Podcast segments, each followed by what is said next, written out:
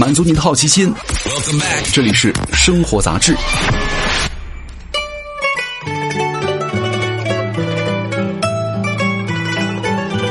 嗨，各位好，欢迎来到生活杂志，我是奥巴庆。今天来聊一聊大学生的期末考试啊。一到期末，在宿舍里呢，潜伏了一学期的大学生们就开始出动了。就像松鼠储备过冬的粮食一样，大学生们也开始了储备过冬的运气啊。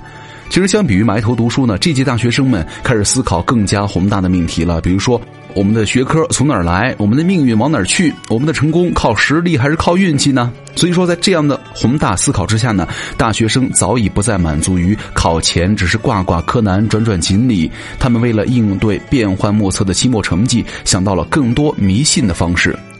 梳理大学生们的迷信时呢，你就会发现，他们信仰的不挂科神可能会变，但是呢，有个神能够保佑他们不挂科的信仰呢，却从来没有变过。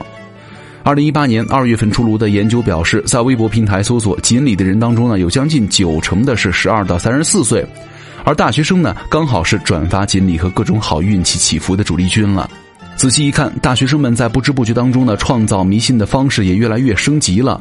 方法一，对吧？拜拜孙思邈和亚当斯密。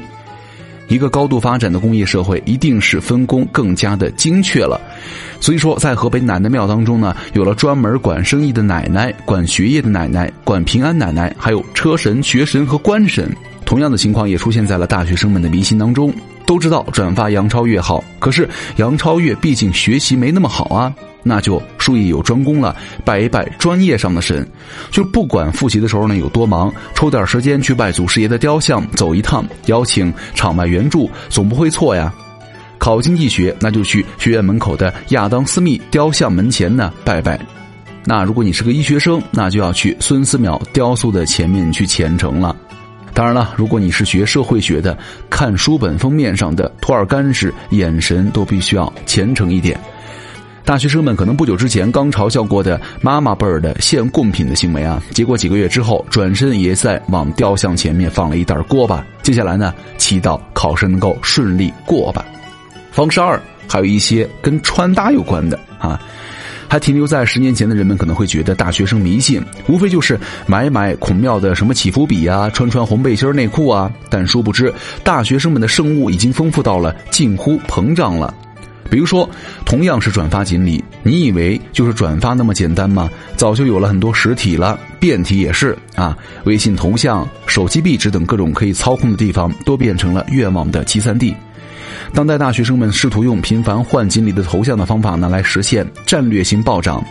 一到期末，好友列表里总会多几十个杨超越。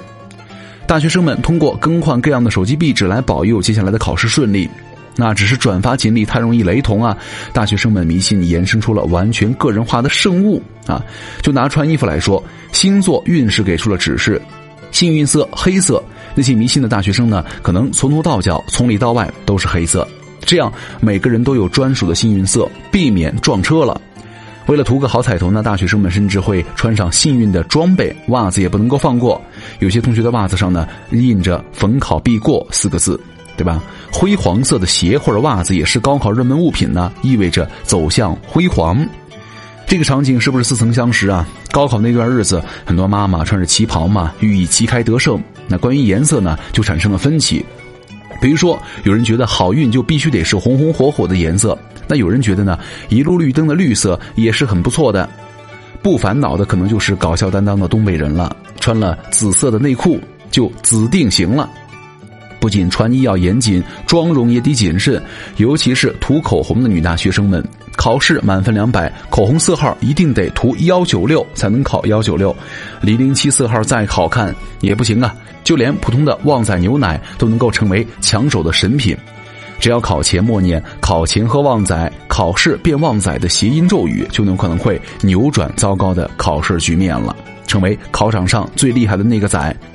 再比如说，不穿接一批衣服，不去卧佛寺，不能够去全聚德，哈，看来啊，光会做鸭还不能够赢得大学生们的芳心，还得名字好听，对吧？方法三，没看到流星雨也得对手机许愿了。当然了，只有祈福的物品还不行，得有虔诚的仪式，才能够让神看到你的真心。